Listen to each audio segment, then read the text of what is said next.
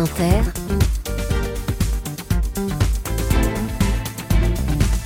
le 7-10. Et vous recevez ce matin Mathilde Serrel, un cinéaste qu'on aime. Cédric Clapiche, bonjour. Bonjour. C'est vrai, vous êtes cinéaste, vous êtes même un réalisateur aguerri et populaire. 30 ans de carrière, 14 longs métrages et plus de 18 millions d'entrées au box-office. Mais ce matin, vous êtes aussi un metteur en scène débutant. Oui, un metteur en scène d'opéra. Vous avez le track, c'est la première fois. Ouais, ouais, non, j'ai le track parce qu'effectivement, je me sens un peu débutant. Euh, c'est, c'est, euh, mais je suis très heureux de débuter.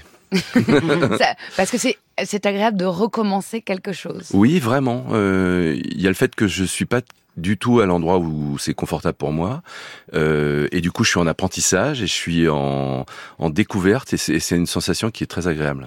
On vous connaît pour le succès de votre saga L'Auberge espagnole, prolongée par la série Salade grecque l'année dernière, mais aussi le carton du film Post-confinement encore, et votre collaboration aussi pour, euh, pour certains qui vous connaissent à travers la série 10%.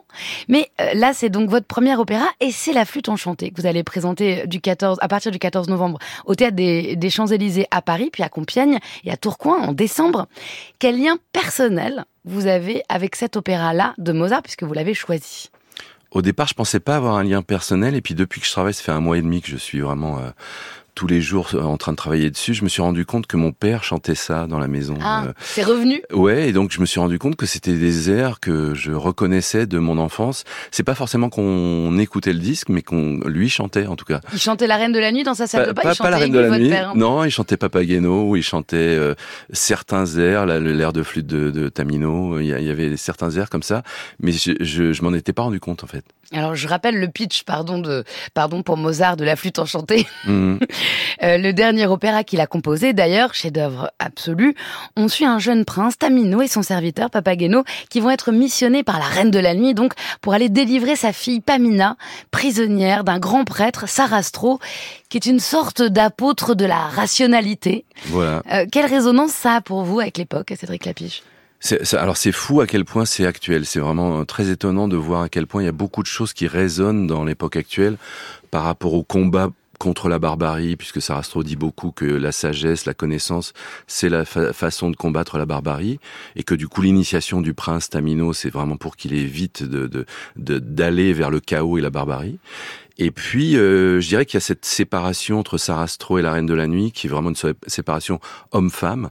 Euh, Sarastro est- est un clair euh, représentant du patriarcat, et la Reine de la Nuit est vraiment euh, une, une imagerie féminine qui va de la sorcière à quelqu'un qui euh, qui séduit tout le monde, puisque en fait tout le monde va voir le- le- l'opéra, la, la flûte enchantée pour écouter les airs de la Reine de la Nuit. Donc elle est à la fois effrayante, euh, séduisante, attirante, euh, et c'est c'est cette opposition homme-femme, elle est très intéressante.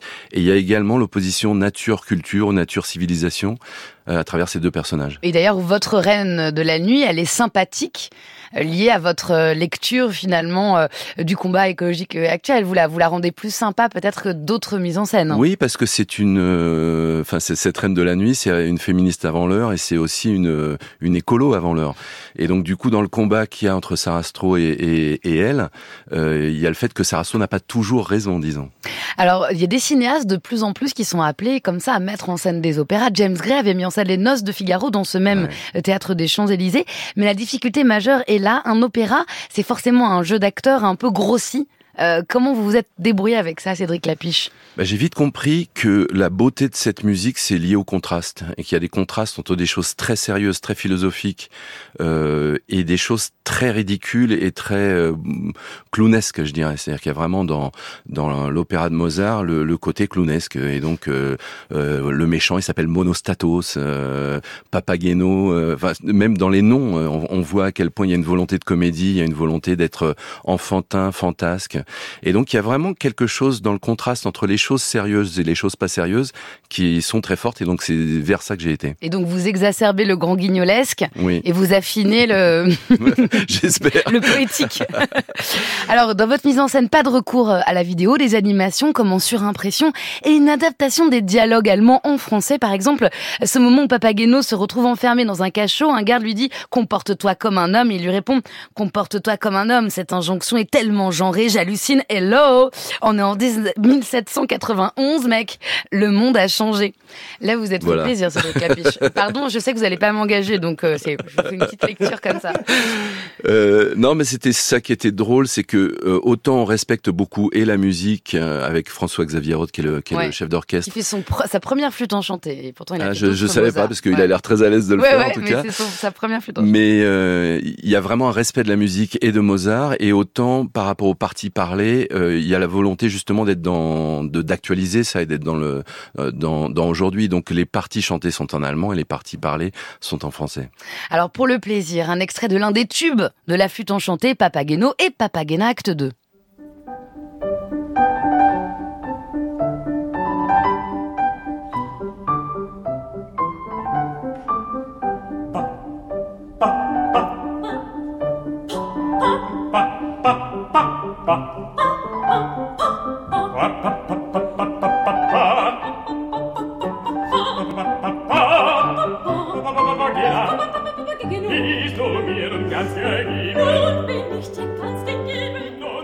Papageno, Papagena, version France Musique. C'est un enregistrement à nous, Cédric Lapiche. Là, sur scène, on aura Florent Carrère et Catherine Trottmann.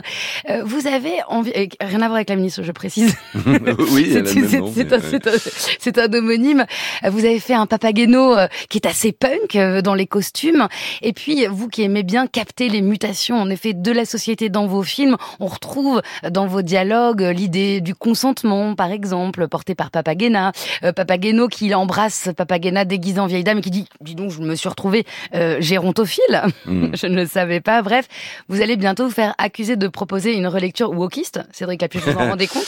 Euh, Non, en tout cas, c'est juste le fait de mettre en regard. Euh, ce qui est, ce qui est drôle, c'est qu'il y a beaucoup de choses qui sont dans le livret. Euh, après, il y a des choses très misogynes ou, ou un peu racistes dans, dans le livret. Donc, j'ai essayé juste de changer ça de façon à ce que ce soit moins. Qu'est-ce qu'il y a de misogyne et raciste dans le livret? Bah justement, cette opposition entre la, la, Reine de la Nuit et, et, euh, C'est une méchante sorcière. Oui, c'est ça. Le, il, dans, dans les paroles, ils disent que les femmes ne, ne font que dire euh, des bêtises. Ou, euh, et donc, voilà, j'essaye de contrebalancer les choses de façon à ce que ce soit entendable et regardable aujourd'hui. Quoi. En même temps, votre approche en général, c'est de rassurer rassurer aussi face au changement, euh, le, on va dire le, le, conservateur ou tout simplement le citoyen lambda qui peut se sentir euh, stressé euh, par les mutations du monde. Et grâce à vous, bah, par exemple, on découvre enfin un personnage de lesbienne cool avec Cécile de France dans la saga de l'auberge espagnole. Dans Salade grecque, le dernier volet, vous questionnez la question de la crise migratoire, l'engagement des jeunes, les violences faites aux femmes ou la transidentité. Votre approche, c'est c'est d'adoucir ces arêtes de, transformation, de les capter puis de les adoucir c'est vrai que quand on est progressiste, on, on, peut croire au progrès technologique, mais il y a aussi un progrès sociétal, je dirais. Et donc du coup, il y a une avancée qui fait que euh, il y a quelques années, ou même dans beaucoup de pays, on considère que l'homosexualité c'est des gens fous ou qu'il faut enfermer. Euh, moi, je considère que non, euh, ça fait partie de la diversité humaine. Et, euh, et donc du coup, sur plein de sujets comme ça, euh, je trouve qu'on avance. Et après, il y a des reculs parce que sur le sujet de l'avortement, par exemple, il y a, il y a clairement un recul aux États-Unis. moi, je considère que l'avortement est un droit. Et donc, du coup, c'est des valeurs que je porte et, euh, que je porte dans, les projets que je fais, oui. Et vous le, partez, vous, le partez, portez de manière non politique, d'une certaine manière. Comment vous trouvez cette, cette manière de euh, que chacun puisse s'y retrouver? C'est euh, j'essaye pas que chacun puisse s'y retrouver puisque dans, dans les choses que je dis il y a des choses où il y a euh, plein de gens qui vont pas, être d'accord. Mais euh, mais voilà je ne peux écrire qu'avec les valeurs que j'ai. Et donc c'est des valeurs euh, humanistes c'est des valeurs euh, qui qui qui croient dans la diversité humaine dans le fait qu'il n'y a pas de gens monstrueux que le, le, monstre doit être étudié et que ce qui est monstrueux dans l'homme doit doit être travaillé je dirais par justement le le travail de la raison. Là, j'ai l'impression d'être Star Oui, c'est ça, ce que j'allais vous dire. Mais vous avez un prisme qui vous aide quand même à vous brancher là-dessus, c'est la jeunesse. C'est le fil conducteur euh, euh, de, de, vos travaux en général, de vos films. À travers euh, la jeunesse, vous arrivez à capter cette ère du temps et en même temps à l'approcher d'une manière, on va dire, non idéologique? Ouais, c'est aussi parce que je considère que souvent la jeunesse a raison. C'est-à-dire que euh, à l'époque de 68, c'était un, des premiers moments où on a donné la parole aux jeunes, ou en tout cas les jeunes ont pris la parole. Et par rapport aux vieux, la, société, elle était vieille. Et il fallait dire aux gens vieux, en fait, vous n'avez pas raison. Pas tout le temps en tout cas. Et, euh, et je pense qu'aujourd'hui encore, quand on voit euh, Greta Thunberg ou des personnages comme ça, à 16 ans, elle, peut parler aux gens de l'ONU en disant euh, vous vous trompez. Et, et j'aime bien le fait qu'il y ait une parole des jeunes qui ne soit pas la parole des vieux, disons. Et on a une image aussi un petit peu cliché d'un opéra qui est fait pour les personnages. Et justement là, vous allez vous allez intervenir pour changer ça. Ben, j'essaye, j'essaye. C'est une tentative toujours. Ouais. On se fait plaisir avec un mix de vos célèbres dialogues, Cédric Capiche. Parfois, pour les appartements en colocation, il fallait passer un véritable examen. Yes, so we've decided to see everyone and then decide all together. J'ai tout de suite adoré cet endroit. J'aurais donné n'importe quoi pour qu'il m'accepte ici. Le bordel qui habitait là ressemblait totalement à celui qui m'habitait depuis toujours. Bon, allez, arrêtez vos singeries, Tomasi, descendez. L'homme descend du singe. Tomasi est un homme, Tomasi ne descend pas du panneau de basse. Je vous félicite. Cet excellent sophisme vous vaudra un avertissement. Ouais, faut mettre en bouteille ça. J'ai pas envie de mettre en bouteille maintenant. Mais pourquoi? T'es sûr? Oui, je suis sûr, Jérémy. Ça va, c'est mon vin. Je sais ce que je veux faire avec mon vin, non? Il y a un moment donné, ça va, j'ai pas besoin d'avoir toujours 12 mecs autour de moi pour me dire ce que je dois faire. Toi, t'es en train de perdre le sens des réalités. Attends, attends. Je t'arrête tout de suite. Moi, la réalité, je l'emmerde. D'accord? Ce que je veux, c'est ma part du gâteau, au point. La vie, pour la plupart des gens, c'est ça. C'est d'aller d'un point A à un point B. Mais bon, pour moi, euh, c'est pas ça. Moi, j'ai le problème du point B. Profite de toutes les vies que la vie pourra te donner. Aujourd'hui, je commence une nouvelle vie. L'auberge espagnole, le péril jaune. L'auberge espagnole, c'est 2002. Le péril jaune, 1994. Ce qui nous lit, 2017. Ma part du gâteau, 2011. Casse-tête chinois, 2013. Et encore 2022. Si vous voulez faire des blind tests Cédric Lapiche chez vous, voilà, vous pouvez utiliser ce mix. Comment, euh, quand vous travaillez ces dialogues, Cédric Lapiche? C'est vraiment de l'observation et de l'écoute, c'est-à-dire que on dit toujours que les dialoguistes vont dans les cafés écouter les gens.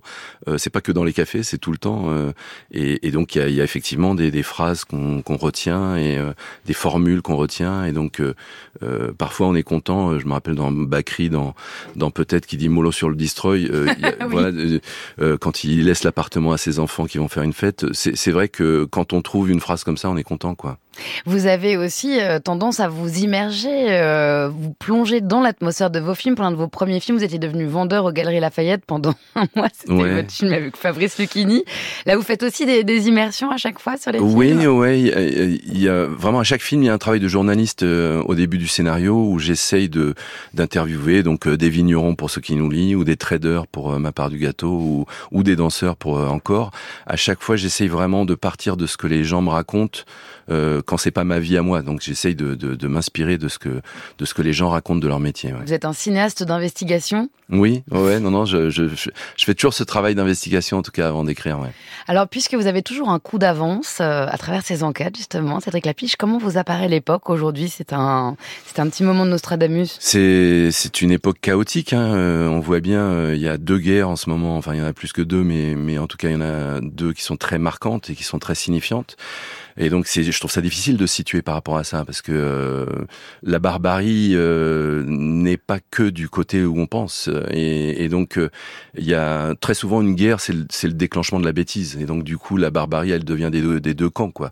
Donc, euh, donc ouais, c'est difficile de commenter ça, et notamment euh, parce que voilà, moi, j'ai, j'ai des grands-parents qui sont morts pendant la deuxième guerre mondiale. Oui, qui ont été déportés. Vous l'avez raconté qui ont été dans déportés, et donc, du coup, ayant été victime de cette barbarie, justement, dans les les, les, mots qui, qui parlent de ça dans, dans La flûte enchantée me parlent parce que je vois à quel point cette barbarie, elle revient tout le temps finalement. Quels sont les mots qui parlent de ça dans La flûte enchantée? C'est Sarastro qui dit il faut combattre la barbarie et la seule façon de le combattre, c'est l'éducation et la, et la raison.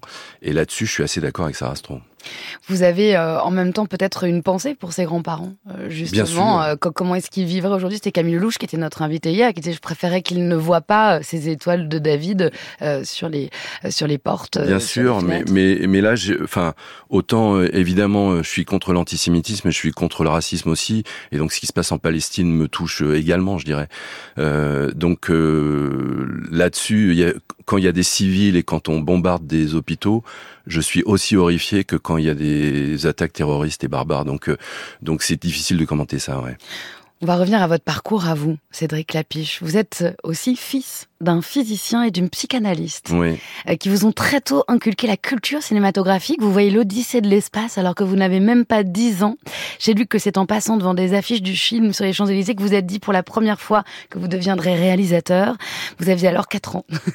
Non, j'avais oui, j'avais 4 ans quand je parlais des affiches, ouais. Ouais.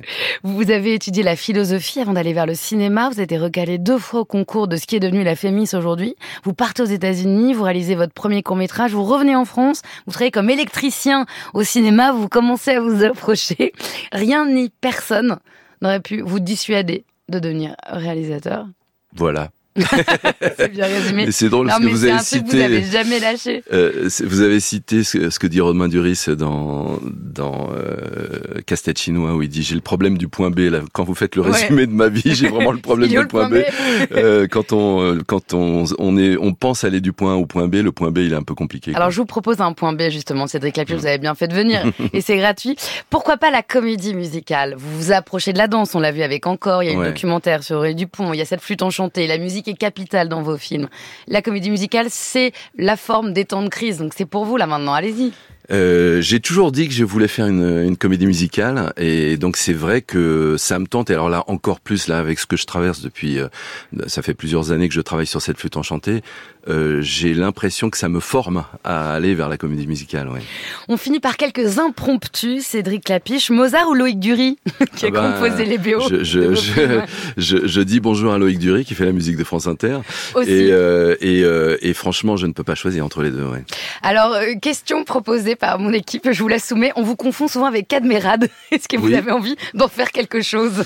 Ben, on en a souvent parlé avec Cadmerade et, euh, et où euh, on a même fait une photo ensemble pour euh, justement euh, voir à quel point c'est- parce que n- même nos enfants euh, se, se trompent. Donc euh, Donc il y aura peut-être un truc, une comédie musicale avec Cadmerade et Cédric Lapiche. En tout cas, vous êtes toujours en caméo dans vos productions à guetter.